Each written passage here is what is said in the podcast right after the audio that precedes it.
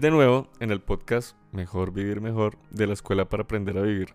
Los estamos acompañando Inés Elvira Carvajalino Arevalo, directora de la escuela, y yo, Eduardo Ortegón. Hoy tenemos un programa que se llama Recuperé mi alegría y ha sido un programa que Inés ha querido grabar desde hace mucho tiempo. Sí, pues estoy que me grabo este programa desde hace rato porque es un tema que creo que a todos nos, nos gustaría alimentar. Ah, me parece súper. ¿Por dónde empezamos, Inés? Pues por un lado quiero compartir la alegría de que recuperé mi alegría. Y por el otro lado, yo pienso que tal vez hay muchas personas en el mundo tristes Sí. y solas. Se sienten solas, se sienten tristes, se sienten no amadas. Y yo creo que yo tendría esos factores para estar triste, porque pues aparentemente estoy sola, aunque pues no es así porque yo estoy conmigo. Entonces la soledad es relativa porque uno puede ser compañía. Y tristes, pues estamos tristes porque las cosas no son como quisiéramos, pero eso mismo nos lleva a buscar la alegría, porque la alegría es el opuesto de la tristeza. Y entonces estar tristes debería ser un llamado de atención que nos está haciendo todo nuestro ser para recuperar esa alegría. Y yo quisiera como darles una voz de aliento para que empiecen la recuperación de su alegría. Por eso he tenido este impulso, este anhelo de grabar este programa. Inés, ¿y para ti qué es la alegría? Para mí la alegría es como el sol y a veces nos acostumbramos a vivir en días nublados y la vida se convierte en eso, en un día nublado. Sí, cierto. Sí. Pero, Inés, ¿la alegría se pierde poquito a poquito o de tajazo? Pues yo pensaba que la alegría era como parte del temperamento, que habían personas con temperamento más alegre que otras, ¿sí? Yo nunca me consideré una persona como de temperamento alegre, porque pues veía a otras personas que parecían castañuelas, que eran el alma de las fiestas, el alma de todo, ¿sí? Y pues yo no, yo siempre he sido como callada, como pensativa, como reflexiva. Entonces, pues asumí durante mucho tiempo de mi vida que era cuestión de temperamento. Ya. Sin embargo, de unos años para acá yo empecé a sentir como la ausencia de la alegría, o sea, porque no estaba presente la alegría en mi vida. Y me dediqué como a, a buscarla, yo quería recuperarla, sentía como que era algo que me pertenecía, que era parte como de esa felicidad de la que hablábamos el otro día, envolvamos a ser felices, y que yo no tenía esa alegría, esa chispita. Sí. Sí, entonces, pues hace como unos cinco años dije, uy, la recuperé y hasta me comí un perro caliente en celebración. Bueno, ¿y entonces desde ahí ya recuperaste la alegría? No, ojalá fuera así de ¿No? no, es que la alegría viene y va, eso se esquiva, eso no se queda todo el tiempo ahí ya permanente, ¿no? Y como hay una tendencia de vida, ¿no? De que uno es un poco, no sé, yo pienso que es que van pasando tantas cosas, una y otra y otra cosita que van nublando como la vida. Si uno no sabe encontrar como el deleite de cada experiencia, ¿no? Entonces se va uno como apagando. Es como un fueguito, se va apagando o porque le vas echando agüita o simplemente porque no lo alimentas con madera, ¿sí? Y entonces a mí me parece un poco desabrida la vida así como sin alegría. Sí, claro. Pues, no sé, yo creo que hay que encontrarle como el gusto a, a las cosas. ¿Tú crees que tú eres una persona alegre? ¿Tú te sientes una persona alegre? Sí. Ay, yo no, yo no me sentía una persona alegre, sí, no. Hago un paréntesis, mis amados oyentes. La persona de ahorita es distinta de la de ayer, ¿sí? O sea, esta de aquí que está haciendo bromas con ustedes y está riéndose y quejándose un poquito del pasado, donde no tuvo de pronto esa alegría presente, pues la tiene presente en este momento. Por eso quise hacer este programa, para decirles que queremos de vuelta la alegría y que podemos volverla a tener. Pues ciertamente eres un ejemplo porque mm, has tenido en tu vida procesos que no han sido fáciles, ¿no? Sí, porque es que como tú sabes y pues también nuestros oyentes de pronto saben que a mí me ha costado mucho trabajo, me costó mucho trabajo vivir y tal vez la escuela para aprender a vivir ha sido precisamente para ayudarme a sacarle ese gusto a la vida y a aprender a vivir, ¿no? Entonces, en mi caso personal, pues yo creo que mi vida estuvo envuelta en tantas eh, situaciones que yo tenía que enfrentar y superar constantemente que no me daba como el tiempo de darme cuenta de todo lo que tenía para disfrutarlo y aprovecharlo porque estaba como en una etapa de sobrevivir. Sí. Y ahora que ya he como que tomado fuercita en la vida y me siento que ya soy una sobreviviente y ya pasé al otro lado, le estoy empezando a tomar gusto a la vida y entonces estoy aprendiendo a disfrutar de cada cosita que tengo y como a sentir esa gratitud inmensa que me produce una gran alegría. Es como, yo lo traduzco así, como la gratitud, el sentirme tan afortunada, tan bendecida por Dios. Sí. Porque a pesar de que a veces suceden como a todo el mundo cositas inesperadas que son pruebas, que no todo es perfecto, que hay que superar situaciones familiares, personales, de trabajo, que hay muchos obstáculos en el camino a pesar de todo eso, yo siempre veo como lo bueno de las cosas y digo, ay, podría haber sido peor, ¿no? Y me siento tan afortunada. Y cuando me siento tan afortunada y agradecida, porque le digo, gracias, Padre, por todo lo que me das, gracias porque no fue peor. Entonces hay una sensación dentro de mi corazón o de mi ser, como de, como de que se activa algo, como una, como una energía que se, puff, se enciende dentro de mí y que yo llamo alegría y que me hace sonreír.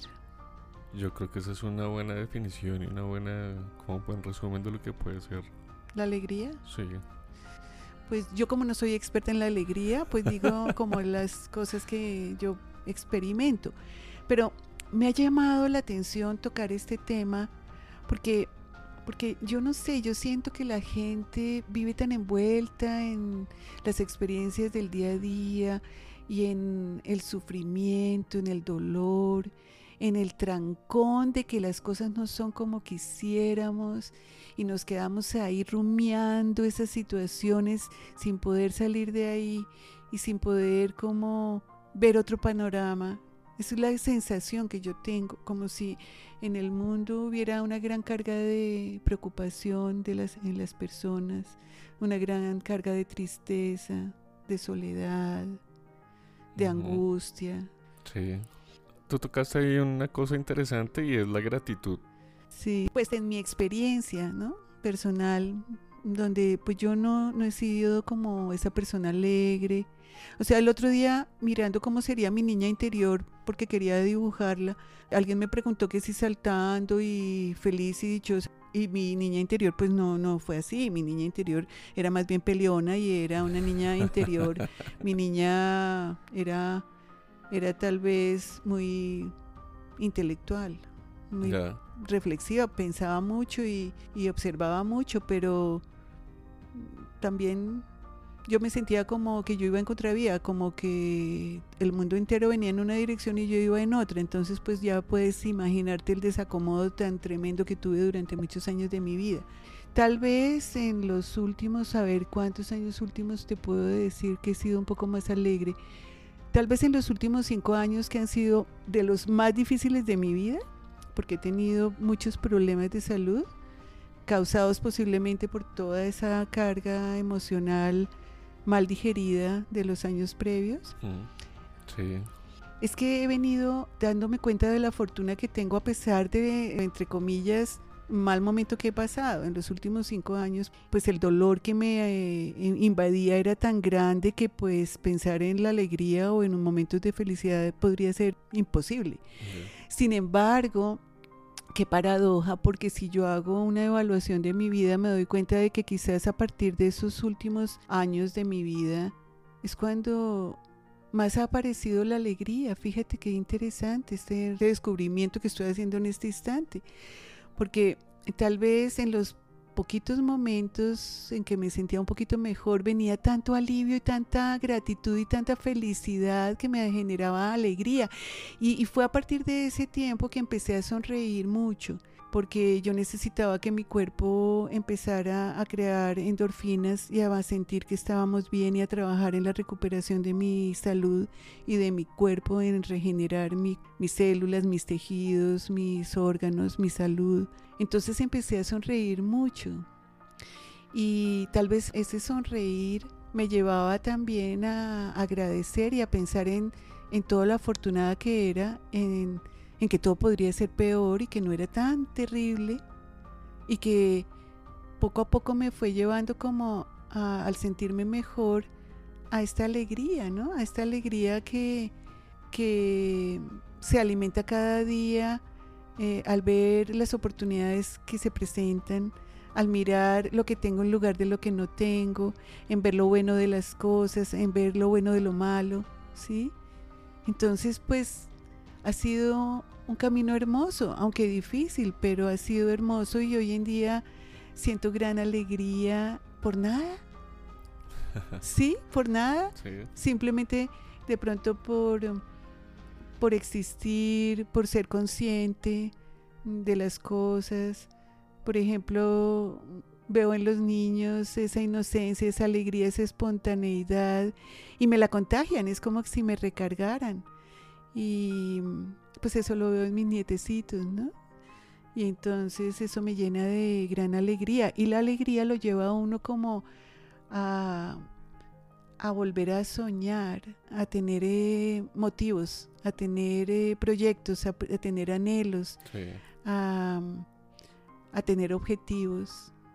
Y por eso es que quiero como compartir estas cositas con nuestros oyentes para que ellos se contagien, pero no con esa alegría que uno ve externa, sino con esa alegría de mi corazón que es como el reflejo de una época más pausada, de pronto más madura, más serena de mi vida en la que a pesar de que las cosas siguen en sus procesos y uno tiene que vivirlo de cada día y superar las dificultades de cada día, pues me ha hecho más fuerte. Y pues creo que sí han servido las lecciones que he aprendido a lo largo de estos años, cada día, cada herramienta, que son pues precisamente para mí, me han ayudado consciente o inconscientemente a ver las cosas de una manera diferente, ¿no?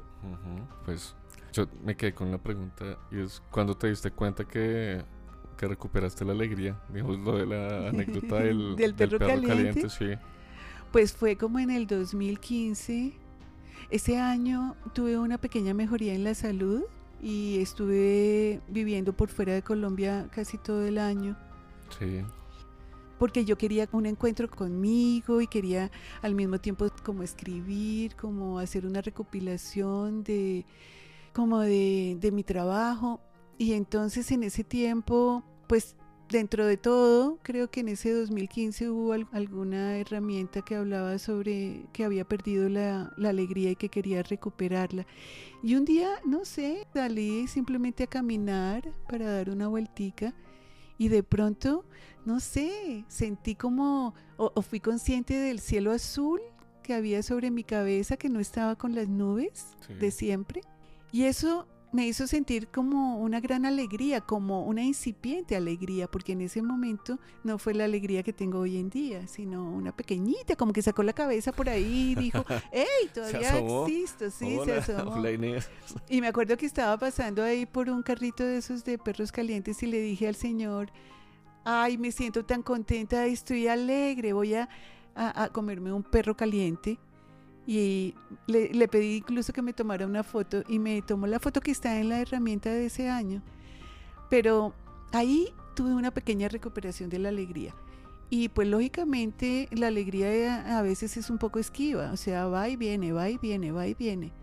Y como estamos tan acostumbrados a vivir eh, en la sombra y a vivir eh, con el cielo nublado, entonces eh, la tendencia nos lleva siempre como a volver a lo mismo.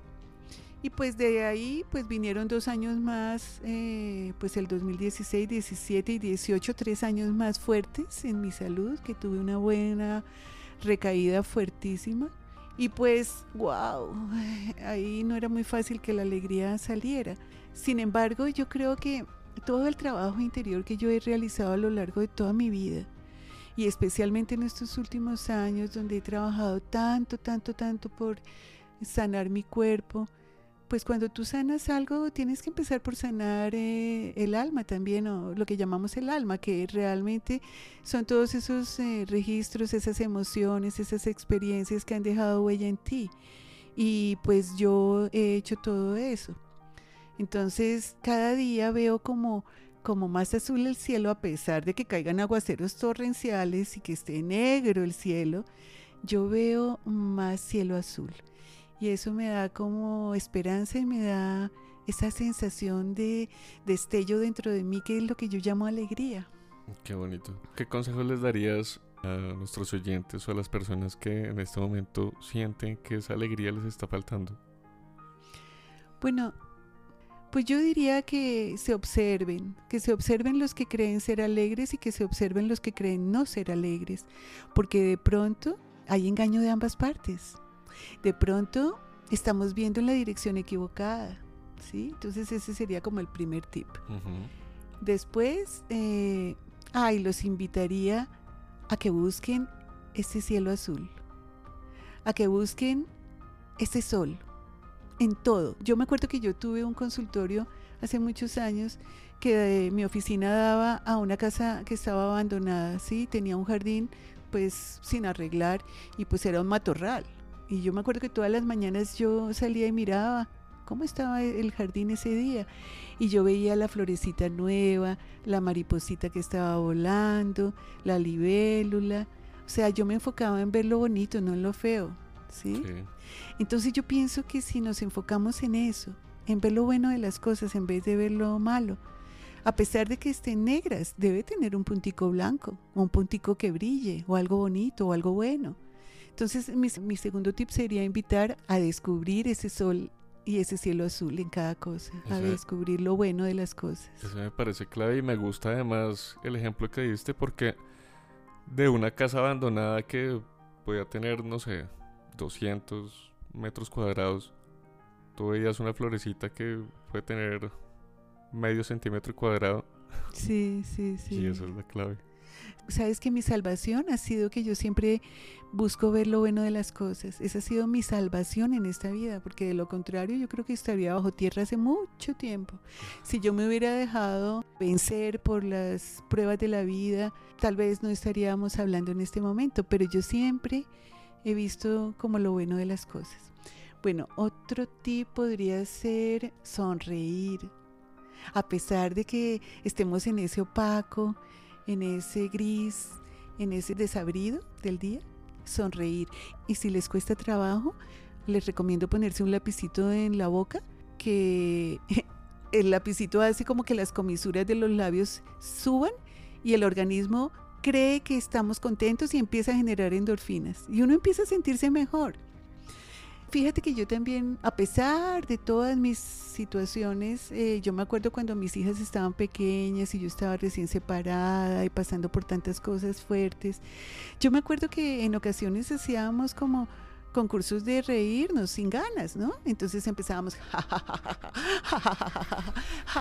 hasta que de pronto nos daba risa y nos reíamos de verdad. Sí. Sí, entonces, pues a mí me funcionó. También a veces hacíamos concursos de gritos, eh, pues controlados, pero había que sacar un poco toda esa presión y esa tensión que teníamos dentro, entonces hacíamos gritos como de ¡Ah! así. No era un grito de los tremendos que rompen tímpanos.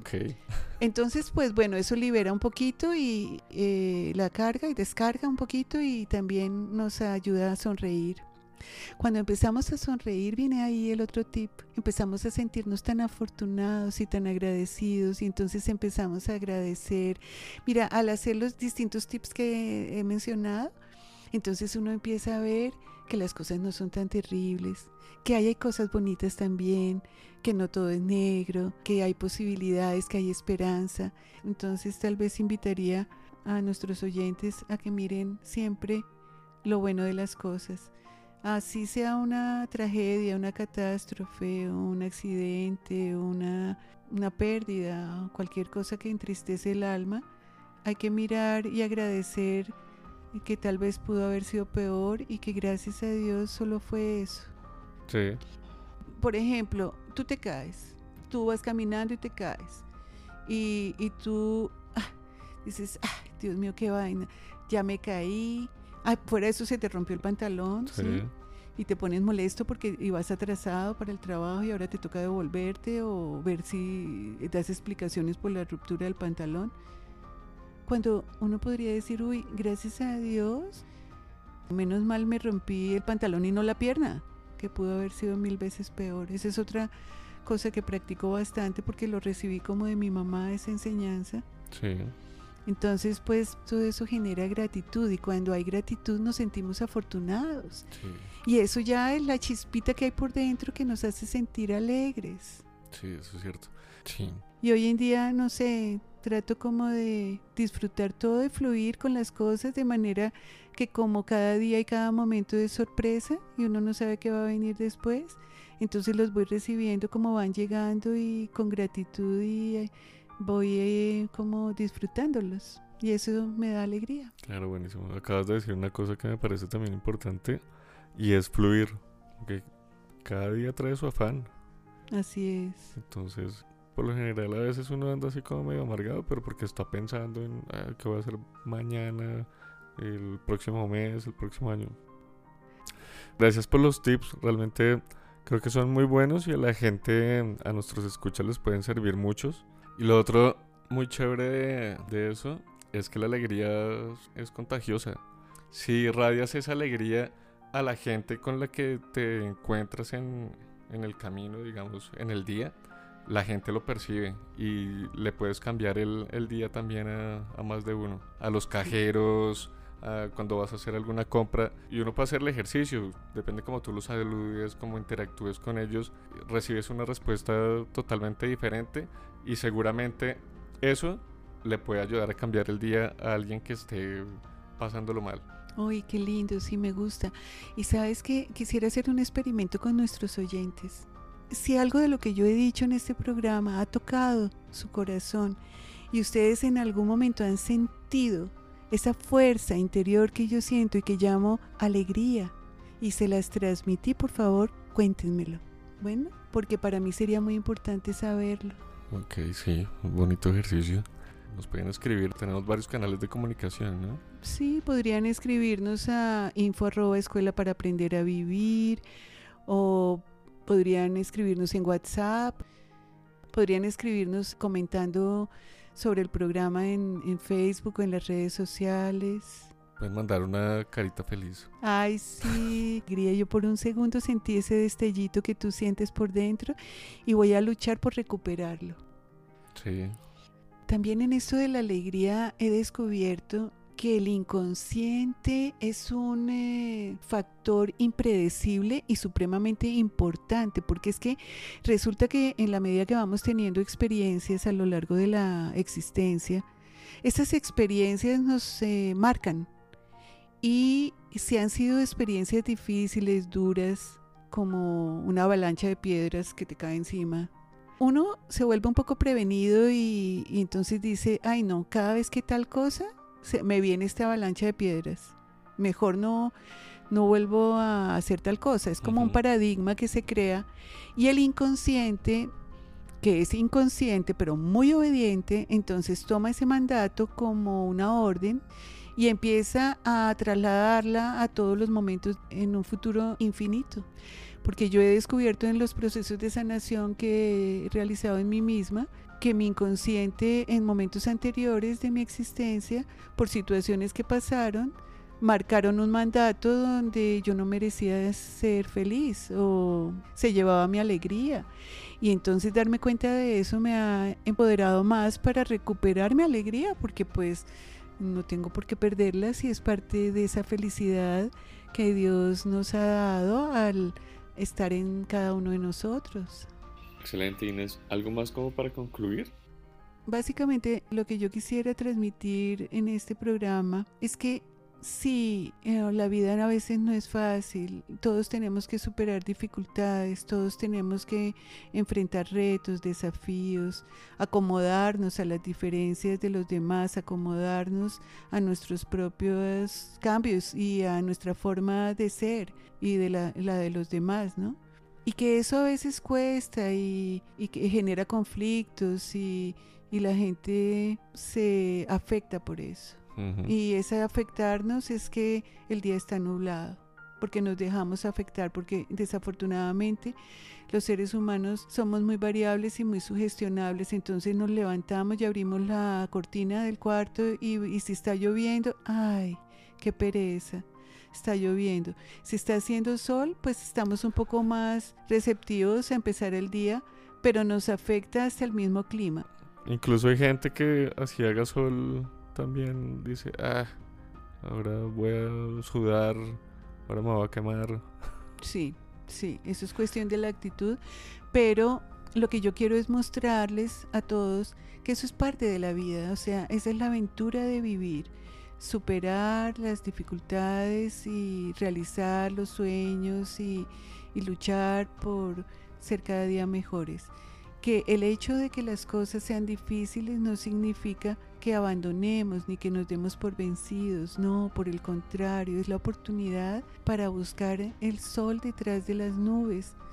Sí, Hoy quiero dejarles esperanza, quiero dejarles la ilusión de que esa alegría que ustedes sienten perdida no está perdida, que está escondidita por ahí en algún lugar y que pueden recuperarla y que hay que recuperarla porque vale la pena sonreír, vale la pena agradecer, vale la pena ver lo afortunados que somos y sentirnos contentos por todo o por nada. sí. La alegría es muy hermosa y es un estado que no tiene por qué ser de, de momentos por resultados, sino un estado natural de vida basado en la gratitud y en lo afortunados que nos sentimos. Bueno, entonces ya saben, practiquen esos tips que nos acaba de dar Inés. Seguramente nos va a ayudar para pues ser más alegres, para mantener nuestra alegría o para recuperarla. A todos ustedes muchas gracias por escucharnos.